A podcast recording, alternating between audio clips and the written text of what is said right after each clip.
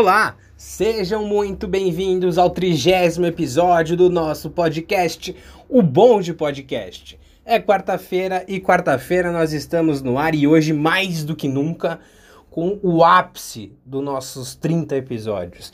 Porque eu, meu amigão, Cecília Furtado, Bruna Bife, Bruna Fante, Carolina Mello, Rafaela Teixeira e Vinícius Graça entrevistamos ninguém mais, ninguém menos que Eduardo Suplicy. Espero que curtam a entrevista que começa agora. Olá, sejam muito bem-vindos ao trigésimo episódio do nosso podcast, o Bonde Podcast. E hoje, pessoal, o nosso podcast tem um episódio mais do que especial que damos um ápice na nossa carreira de podcasters. e hoje nós estamos conversando com ninguém mais, ninguém menos do que o atual vereador da cidade de São Paulo, Eduardo Suplicy. É, por favor, vereador, me corrija se eu estiver errado. O senhor foi deputado estadual, foi o início da sua trajetória política, foi três vezes senador e duas vezes vereador da cidade de São Paulo, sendo que desta última vez foi o vereador mais três, eleito da cidade três, de São Paulo. Três, três vezes vereador. Três vezes vereador. Sendo que dessa última foi o vereador mais votado da cidade de São Paulo, né, Suplicy? Em, em todas as ocasiões que fui candidato, em dois, 1988, tive 201 mil votos. Em, em, em 2016, 301 mil votos. E 2020 havendo um número muito maior de candidatos, então, mas mesmo assim, 167.552 votos, a maior votação é, em São Paulo e no Brasil. Nas três ocasiões foram, fui o mais votado. Legal, isso só mostra o, o, o a, a, tamanha admiração nossa pelo senhor. É, dentro desse número, eu tenho certeza que oito pessoas também estão votaram no senhor. E já, queria, já querendo começar, Suplicy, eu vendo um pouquinho da sua trajetória, eu vi que o senhor se formou em economia. E eu queria saber, uh, antes de mais nada, como é que foi o início dessa sua trajetória política? Uh, quais foram os seus interesses dentro da política, o que, que você almeja ou almejava no, início, no, no seu início da sua trajetória política. Se você puder explicar isso para a gente, por favor. Bem, olha, eu nasci em 21 de junho de 1941, portanto, daqui a alguns dias eu farei 80 anos. Eu sou o oitavo de 11 filhos e filhas de Paulo Cochrane Suplicy e Filomena Matarazzo Suplicy. Morava numa ótima casa na Alameda Casabranca com Alameda Santos. Vocês todos são de São Paulo? É, é aqui do ladinho de casa, vereadora, que mora é, aqui na Mas nem todos nós. A Bruna é, eu sou de Osasco. E a Rafa tá gravando. Eu sou do Piauí. Eu estou falando diretamente de Pedro II no Piauí. Puxa vida. É longe. Que bom. Então, mas eu. Então, minha mãe resolveu ter o oitavo filho na casa onde moravam. E, e não na maternidade. Mas ela disse que eu acabei dando muito trabalho, porque nasci com uma cabeça muito grande, sabe? Agora, meus pais eram assim muito católicos e transmitiram a mim, a meus irmãos, valores cristãos, né? E então procuravam sempre dizer para nós: olha, é importante que vocês sejam sempre muito unidos, solidários, fraternos, né?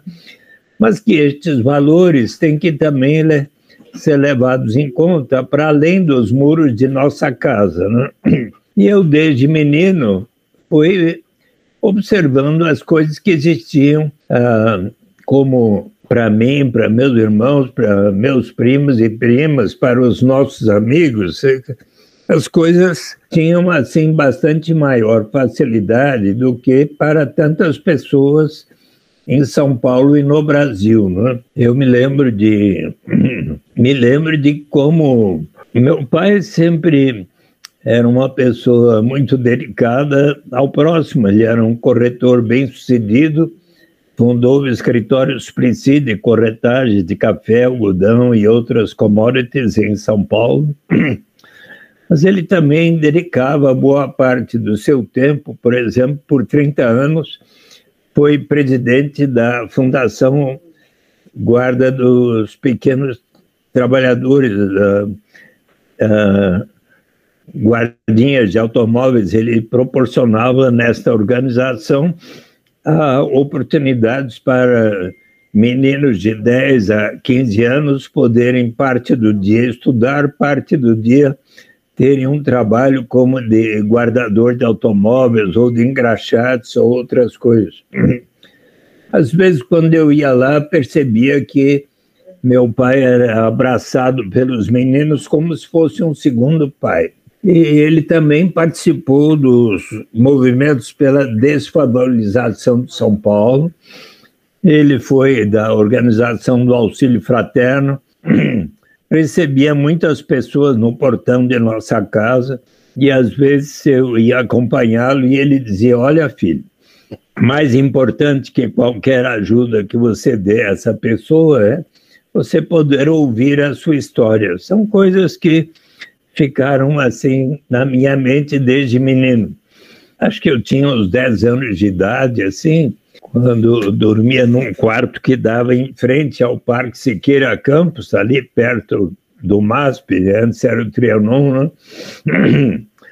E quando era assim, por volta da meia-noite, eu acordava, eu ia ver o que estava vendo lá embaixo. Eram mulheres que estavam re recebendo borrachadas de policiais para colocarem nas, na, na viatura policial, onde ficavam três, quatro dias e daí voltavam para ali vender o seu corpo.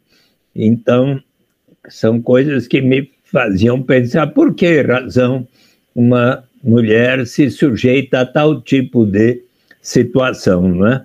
E, e assim, eu tive uma formação católica, estudei na Escola Nossa Senhora das Graças, que ficava na Rua Maranhão, hoje fica lá no Itaim Bebi, o Gracinha.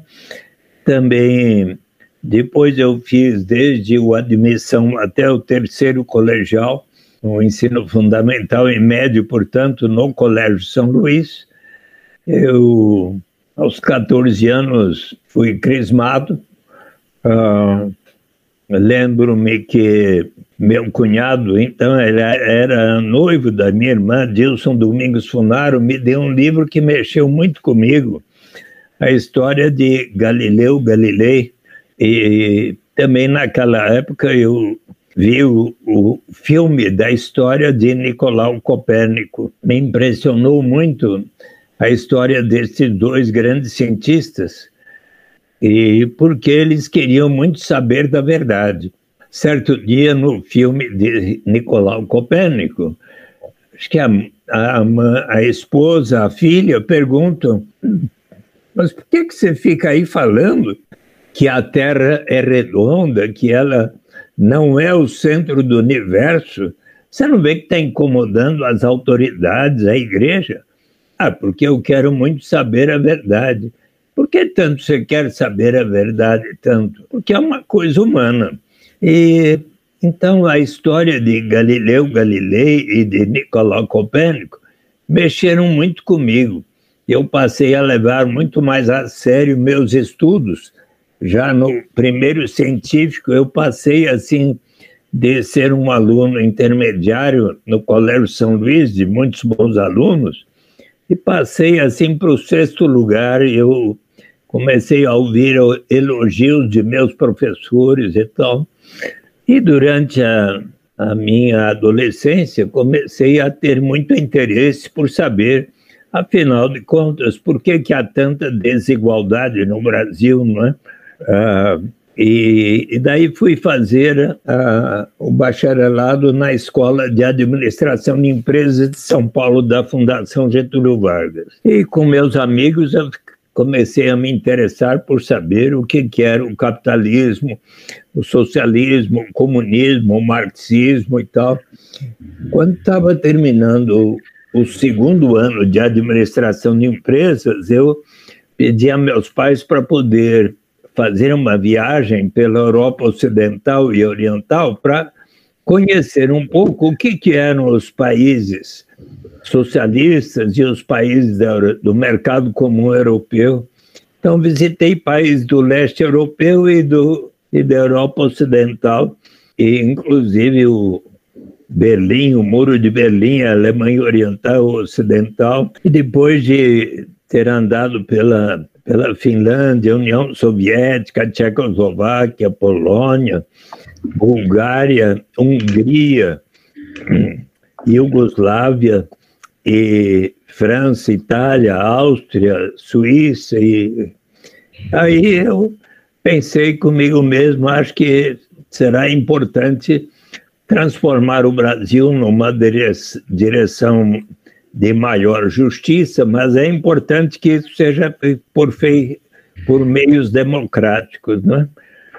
E sempre passei então a me interessar por estes temas. E.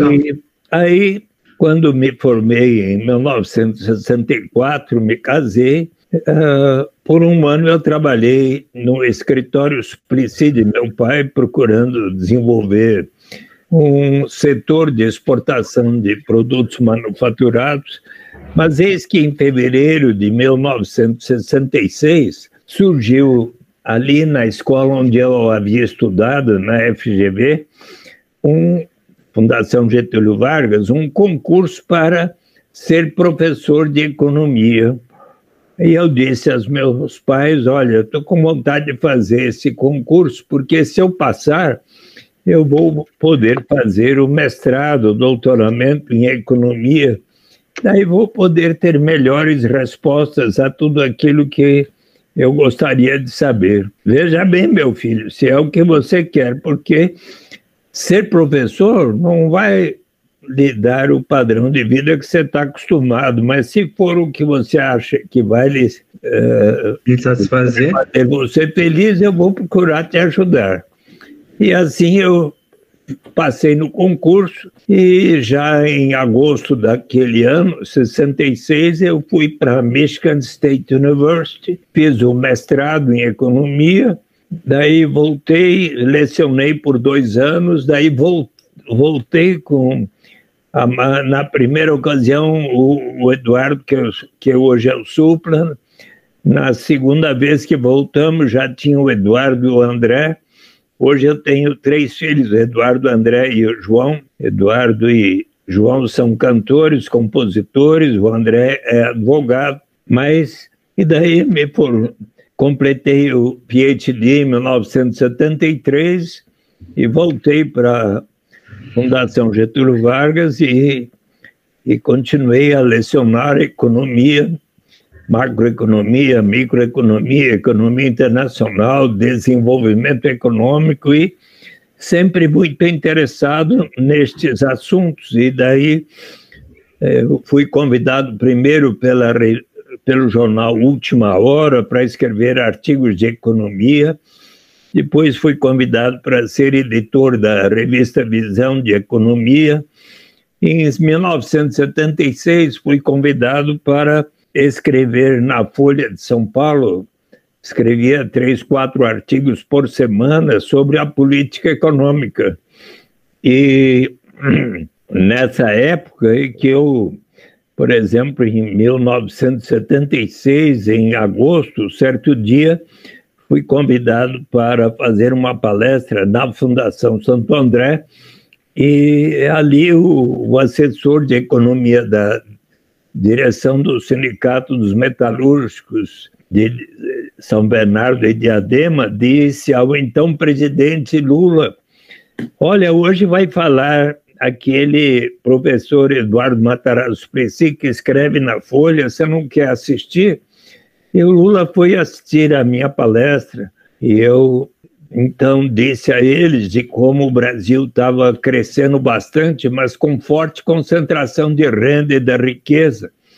E que seria importante que, se um dia eles, estudantes de economia, se tornassem autoridades econômicas, que deveriam estar dialogando não apenas com os empresários, tal como faziam os ministros da época, mas também com os trabalhadores que eram afetados pelas decisões de política econômica. E quando terminei a aula, a palestra, daí quem quiser pode fazer perguntas, e o Lula levantou a mão e fez diversas observações, o que levou o, o professor a dizer o que é que vai dizer o diretor da faculdade a hora que souber que está aqui um perigoso líder sindical. O Lula ficou um pouco sem graça, saiu da sala e mas quando eu terminei de responder todas as perguntas e, e comentários, o Lula e o Devanir Ribeiro, que tinha ido junto com ele, estavam me esperando no pátio lá da faculdade. E daí eu e ele me conversamos bastante e ele falou: ah, apareça lá no sindicato, vamos continuar a conversar mais. E eu, de fato, comecei e me tornei amigo dele desde então. E eis que em 1976, eu com alguns amigos ajudamos a eleição do candidato a vereador pelo MDB, só existia MDB e Arena, Flávio Flores da Cunha Bierrenbach. E me lembro que a campanha foi bem sucedida e no dia que nós estávamos comemorando a vitória lá numa pizzaria em Moema, alguns amigos vieram à minha mesa e falaram: Olha, nós estamos pensando quem é que pode ser candidato na próxima, em 78. E como seus artigos na Folha de São Paulo estão sendo muito lidos, sobretudo pelos jovens, seria interessante você considerar ser.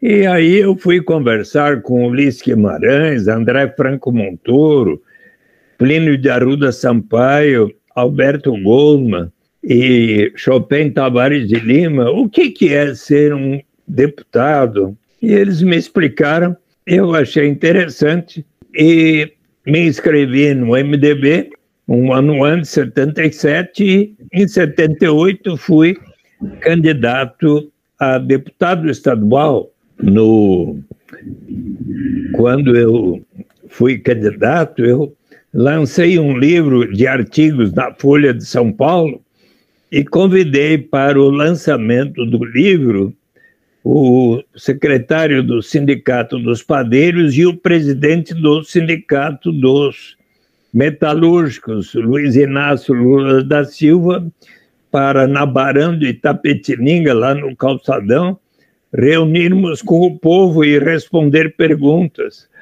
Se vocês quiserem saber, no meu livro, renda de cidadania, a saída é pela porta, tem o diálogo é. havido com o Lula e com o Afonso de Souza, dos padeiros, uh, sobre tudo que acontecia e, e a primeira vez que o Lula formulou a ideia de um partido dos trabalhadores foi num diálogo nessa, com o povo. Nessa oportunidade. Oi? Foi nessa oportunidade, então. Foi. O legal, Suplicy, é, basicamente toda a trajetória que o senhor contou para a gente, meio que uma coisa foi levando a outra até que o senhor assumiu o posto de deputado estadual. E na sua fala, é, Suplicy, o senhor é, citou que à época existiam só o MDB e a Arena, né? Certo. O que me remonta a uma época de ditadura militar. Sim. E nesse quesito, o Suplicy, o, o, o Vinícius Graça, nosso colega tem uma pergunta para fazer para o senhor justamente sobre essa época. Vamos lá. Oi, Explicit, tudo bem? Tudo bem, Vinícius? Tudo certo. É, a gente está vivendo um, um, período de instabilidade política e democrática bem evidente. E aí, levando em consideração que o senhor foi eleito deputado no meio de uma ditadura, eu queria saber como que é desenvolver uma, uma carreira política ou direitos civis, direitos políticos, como a gente vive no meio de uma ditadura. Você pode contar um pouco para gente? Bem, naquela época que eu interagi muito com o Lula, os metalúrgicos, os lixeiros, os professores, na ocasião em que eles fizeram greves, eu e outros companheiros deputados uh, fomos solidários a eles. Eu, por exemplo, em 1979, primeiro ano de deputado estadual, uh, fiz uma entrevista com uh, cerca de 13 líderes sindicais que haviam sido indiciados na Lei de Segurança Nacional, e dentre os quais o Lula e Djalma Bom, Devane Ribeiro e outros. E eu, então, uh, fiz um pronunciamento contando a história de vida daqueles líderes sindicais. E tantas vezes, uh, quando, por exemplo, havia uh, maus tratos de menores na Fundação do Bem-Estar do Menor, na FEBEM, a Lia Junqueira, presidente do sindicato do, da, do Movimento em Defesa do Menor, foi lá na Assembleia Legislativa e disse: Olha, você não quer ir lá na FEBEM, que está havendo maus tratos? E eu, preocupado com a ofensa aos direitos humanos, também uh, ia lá. Então, uh, aconteceu no segundo semestre de 1979 que uh, aquelas pessoas que estavam como que, considerando fundar o Partido dos Trabalhadores, convidaram a mim e mais cinco deputados estaduais que havíamos sido eleitos pelo MDB, e tendo em conta que nós também muito nos dedicamos à, à luta pela democracia, por eleições livres e diretas, porque, por exemplo, o prefeito de São Paulo era, não era eleito diretamente, o governador de São Paulo não era eleito diretamente, era o colégio eleitoral que elegia o prefeito, o governador, o presidente da República. Então, passamos a lutar sempre pelas diretas já, em todos os níveis, não é? E então, em 10 de fevereiro de 80, eu participei da fundação do Partido dos Trabalhadores, uh, ali no Colégio Sion, e, e aí estou no partido desde 1980, portanto, a, agora há todo esse tempo, de 80 até 2021, 41 anos. Um amor incondicional, né?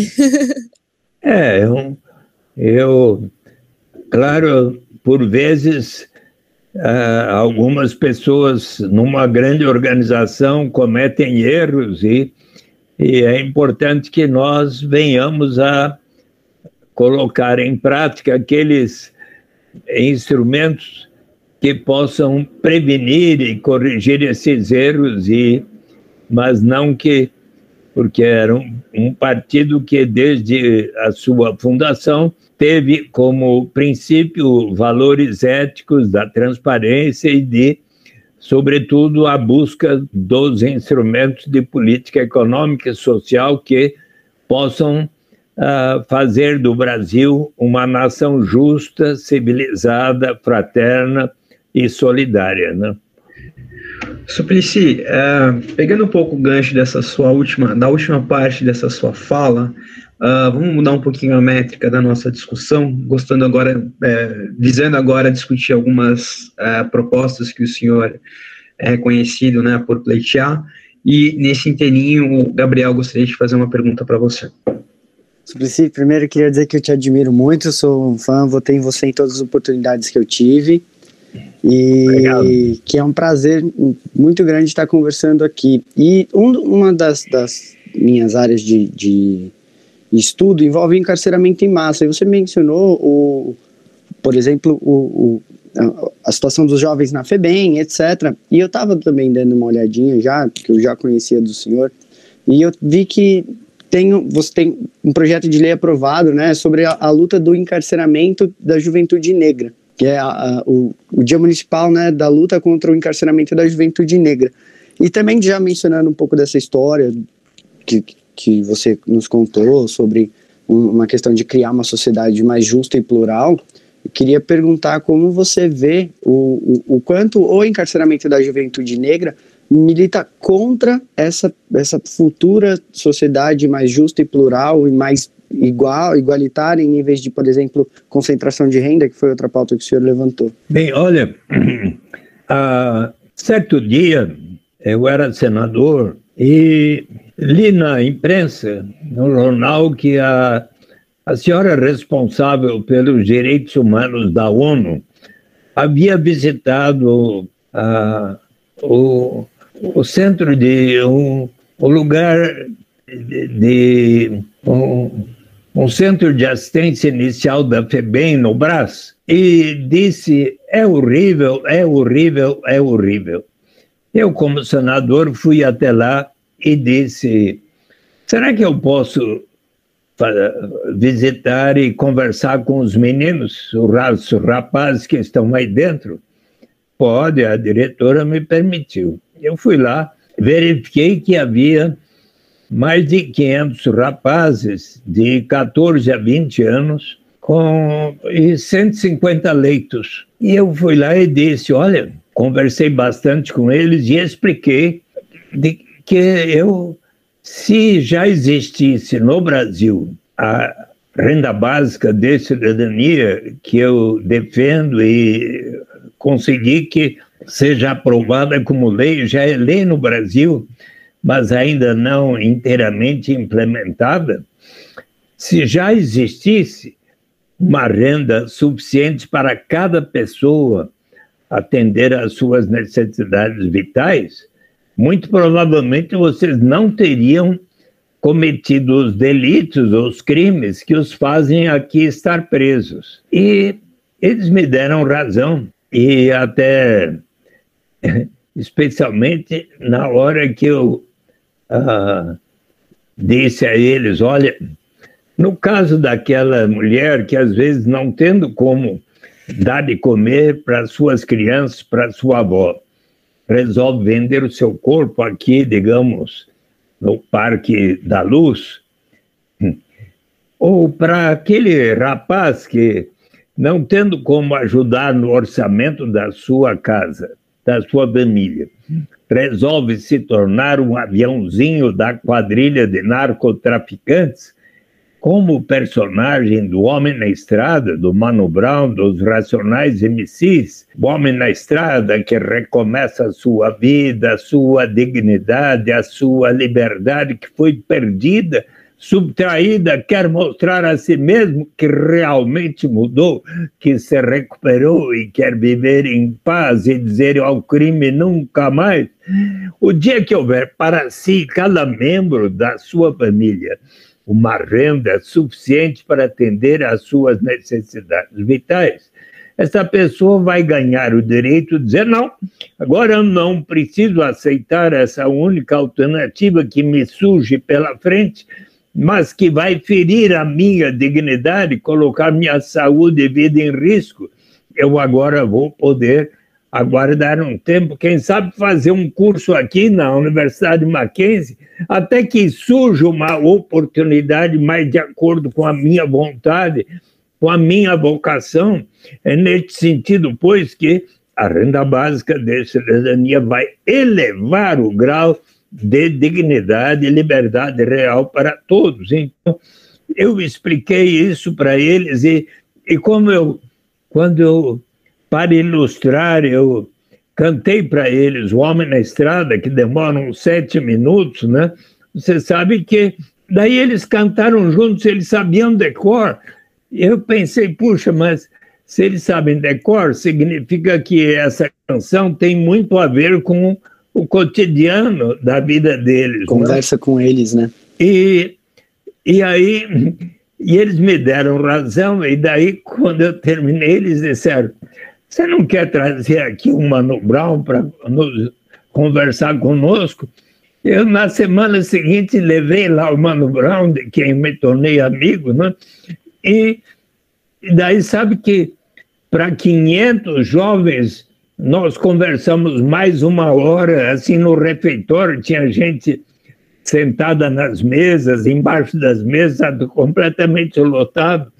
Daí nós conversamos mais uma hora quase, Durante esse tempo, eles pediram Mano Brown, cantaram, cantou mais seis canções e eles sabiam da cor, cantaram juntos, sabe? Então, é, e sabe uma coisa, na, o, o artigo sobre o, os meninos de Heliópolis, e há, há uns dez dias atrás aqui eu recebi a visita de um, um rapaz que ah, fez, tem a idade, tem uns trinta e poucos anos de idade, e ele fez um, um estudo, uma tese, e por cinco anos ele entrevistou os rapazes de 12 a 19 anos de Heliópolis, lá ah, ali no Ipiranga, sabe?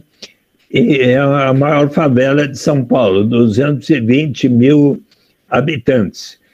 E, e ele fez um estudo ah, onde ele ah, perguntou às pessoas ah, a respeito, ah, ele perguntou, ele entrevistou ah, quase 70, tem um, uma hora que ele mostra no, no livro dele, chamado Os Meninos de Heliópolis, ainda vai ser publicado, uh, o, uma síntese do depoimento de. Está faltando uma página. Do, de 46 desses rapazes?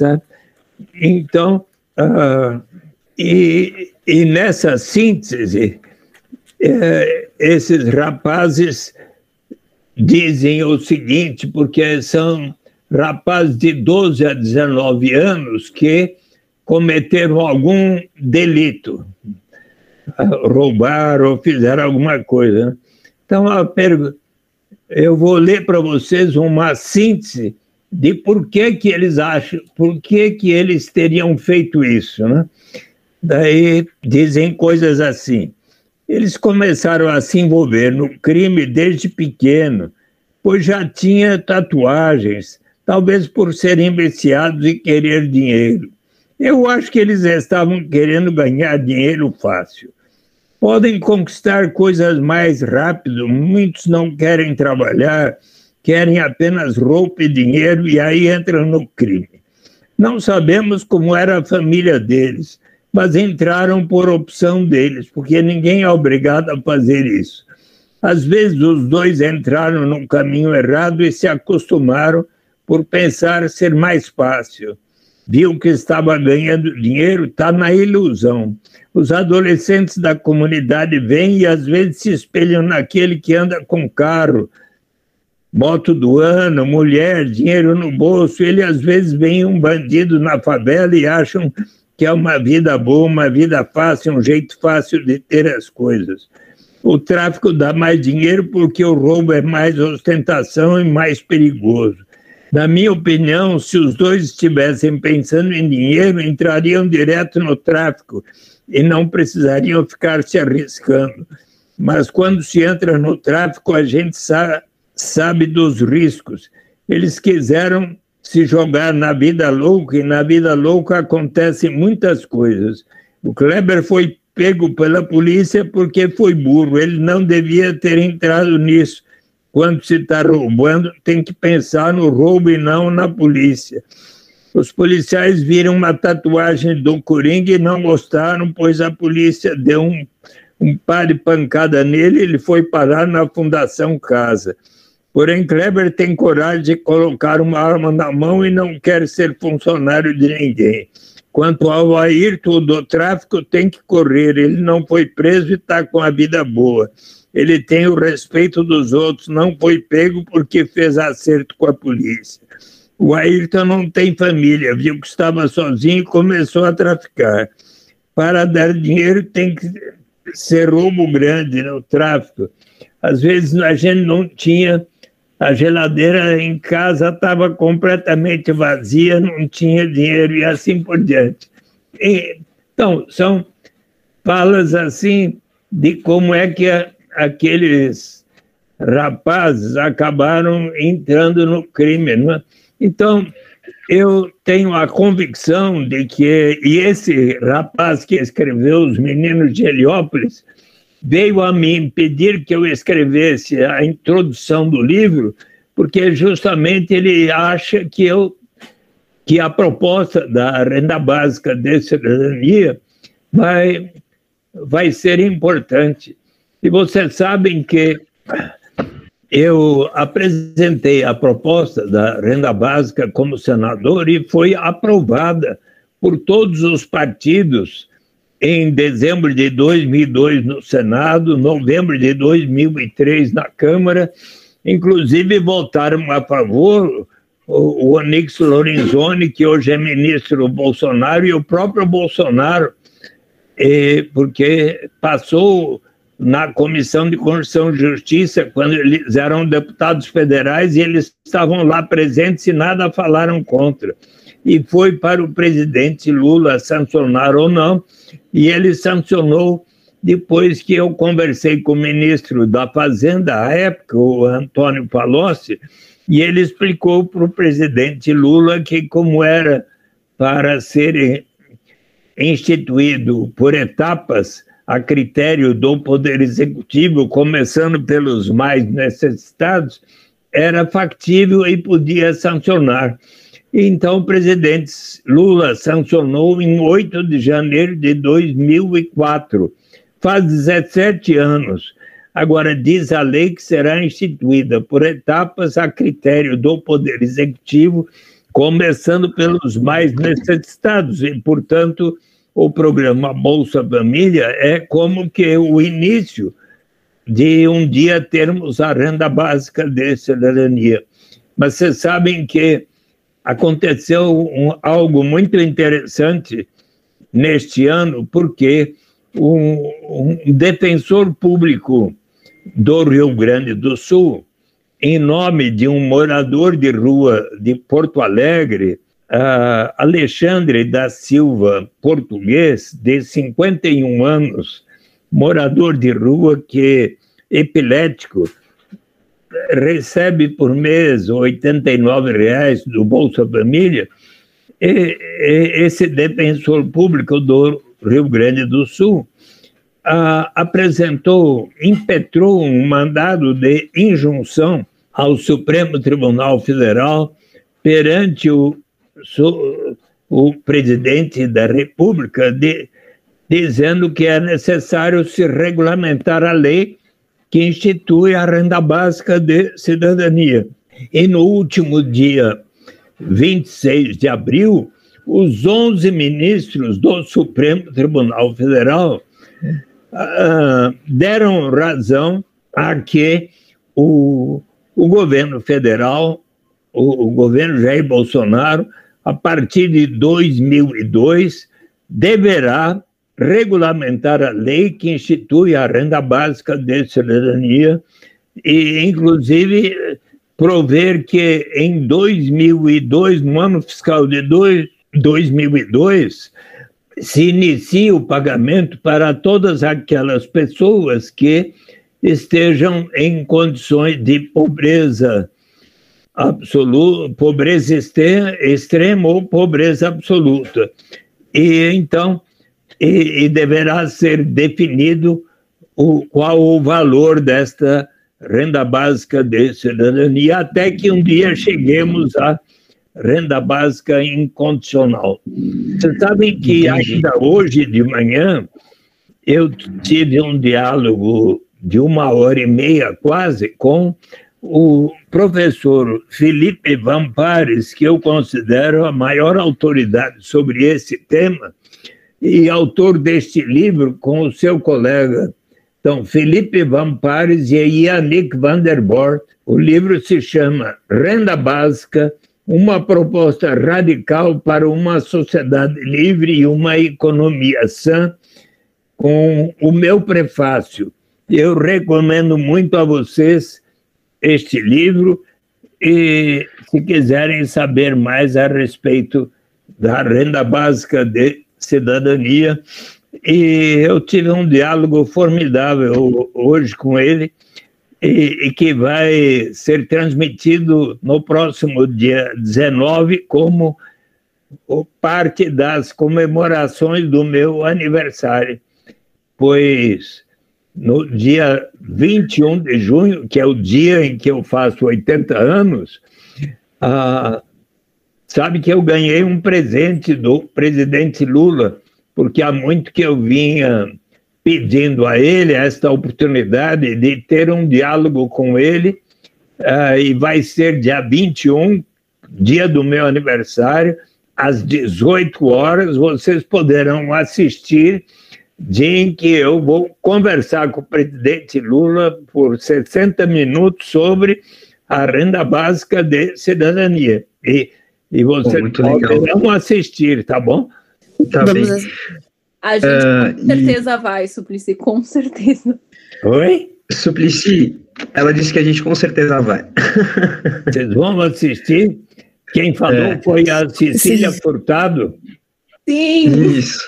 E a Cecília Furtado é de que lugar? Eu sou de São Paulo, mas a minha família é do interior de São Paulo, lá de Veracruz, perto de Marília. Ninguém é. conhece. E você tem parentes também em Pombal? Pombal não, mas eu tenho eu tenho vários lugares, Acre, Rio Grande do Sul, Minas no, Gerais.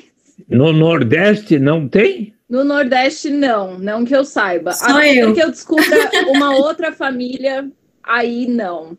Olha, será que você tem parentesco com o maior economista brasileiro da história? Pode ser que sim. Se ele for de, do interior de São Paulo, com certeza. Não, ele nasceu em Pombal, por isso que eu perguntei. Eu vou perguntar para o meu avô, e aí, quando ele tiver uma resposta, eu com certeza mando para o senhor. Mas quem é que você conhece que foi um grande economista e que tem o mesmo sobrenome que você? Olha, de pronto eu não sei informar. É, não seria o, o Celso Furtado? Celso Furtado, é. Eu ia falar Nelson Furtado, gente. Seus colegas sabem. Eles são um pouquinho melhores do que eu com nomes. Você sabe que no dia em que o presidente Lula sancionou a lei da renda básica de cidadania, o professor Celso Furtado, que já faleceu, acho que em 2004 para 2005, ele estava lecionando em, na Sorbonne, em Paris, e ele mandou um, uma mensagem para o presidente Lula sobre o que ele achava, e foi lida na. Ele era considerado o mais importante economista brasileiro, e foi lido na cerimônia a mensagem. Você gostaria de conhecer? Sim, super. Está no meu livro aqui, Renda de Cidadania, a saída pela porta. Olha aqui o que ele falou. Ao excelentíssimo senhor presidente Luiz Inácio Lula da Silva, neste momento em que Vossa Excelência sanciona a lei da renda básica de cidadania, quero expressar-lhe a minha convicção de que com essa medida nosso país coloca-se na vanguarda daqueles que lutam pela construção de uma sociedade mais solidária. Com frequência, o Brasil foi referido como um dos últimos países a abolir o trabalho escravo. Agora, com este ato, que é fruto do civismo e da ampla visão social do senador Eduardo Matarazzo Suplicy, o Brasil será referido como o primeiro que institui um sistema de solidariedade tão abrangente e, ademais, aprovado pelos representantes do seu povo. Veja que coisa bonita. Então. Muito bonita, mas. Muito legal, Sim. É isso, pessoal. Esse foi o final da primeira parte da nossa entrevista com Eduardo Suplicy. Fiquem ligados porque vai ter a segunda parte, aonde nós vamos terminar a entrevista que começamos nesse episódio.